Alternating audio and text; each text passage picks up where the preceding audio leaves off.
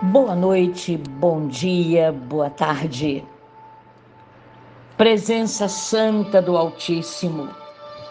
Nossa reflexão nestes poucos minutos.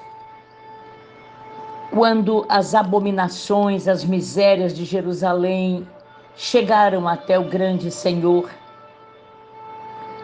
quando nós entendemos que havia necessidade de uma palavra o Senhor declara: Busquei entre eles um homem que tapasse o muro e se colocasse na brecha perante mim, a favor desta terra, para que eu não a destruísse, mas a ninguém achei.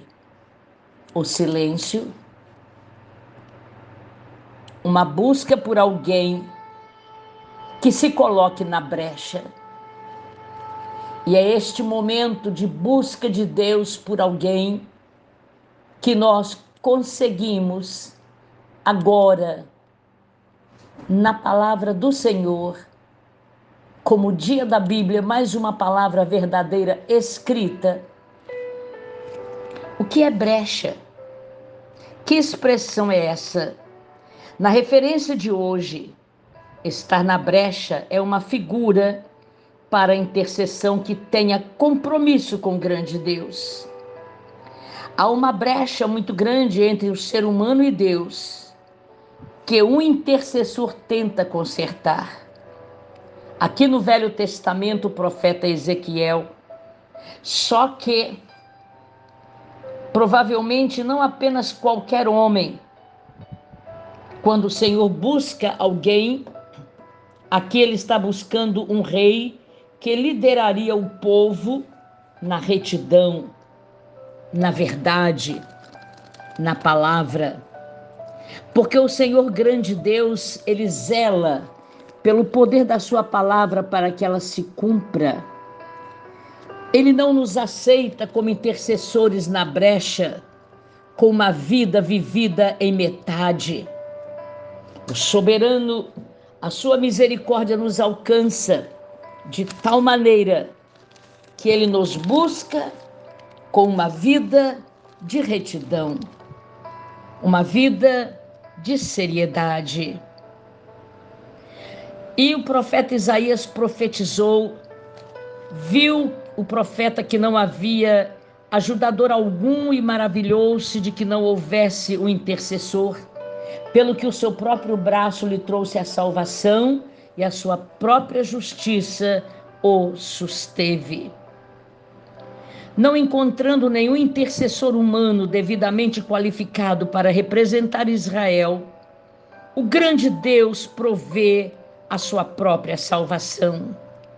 Ele veste a armadura de um soldado a fim de tomar conta dos inimigos e dos impenitentes. O Senhor traz então redenção aos arrependidos em Sião Amados, este versículo é messiânico, referindo-se à salvação conseguida por Cristo, para louvor e glória do nome do Altíssimo. Nós encontramos a palavra do Deus vivo dizendo para nós: intercessão na batalha espiritual. É um dia na história de Israel quando o Senhor manda Ezequiel profetizar contra os pecados de Jerusalém, declarando que o Senhor não tem outra escolha senão dar punição à nação.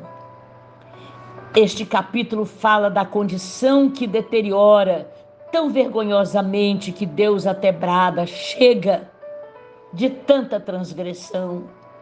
O Senhor faz uma declaração surpreendente isso poderia ter sido evitado se somente um intercessor tivesse estado diante dele a favor do povo.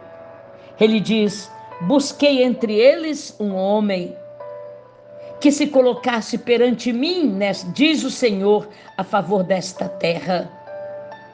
Aqui está identificada como intercessão. Nenhuma frase nas Escrituras descreve mais precisamente o trabalho de quem intercede para se colocar diante do Deus vivo a favor do povo. O intercessor vem, sempre vem perante Deus a favor de alguém. É muito significativa a dupla responsabilidade do intercessor, amados. Ele não somente faria um muro que sugere que ele restauraria a brecha causada por um inimigo, mas ele também estaria na brecha, ou tapando aquela brecha contra o inimigo através do processo de construção. E nós clamamos, poderoso Espírito Santo do Deus vivo, que haja em nós capacidade no mundo espiritual para preencher esta brecha como intercessores, provocando uma situação de defesa para alguém que esteja precisando. Estamos agora, Senhor, antes da oração da tua serva Luzinete Ribeiro, nós já estamos glorificando o teu nome, porque nesta brecha nós nos colocamos em nome de Jesus Cristo, acreditando que a resposta está pronta. Pai amado, nós te glorificamos porque cremos em tua misericórdia e no teu poder. Por favor, capacita-nos para que haja em nós uma retidão, uma vida de depoimento, uma vida de fé. E como intercessores, nós declaramos a vitória sobre esta família. As respostas destes intercessores que agora estão intercedendo pela própria vida e pela família.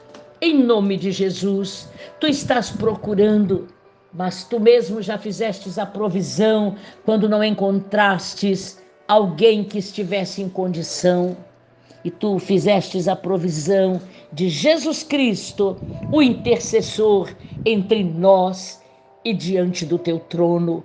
Obrigada, Pai, pela provisão de Jesus Cristo, o que vive e o que reina para sempre. Amém.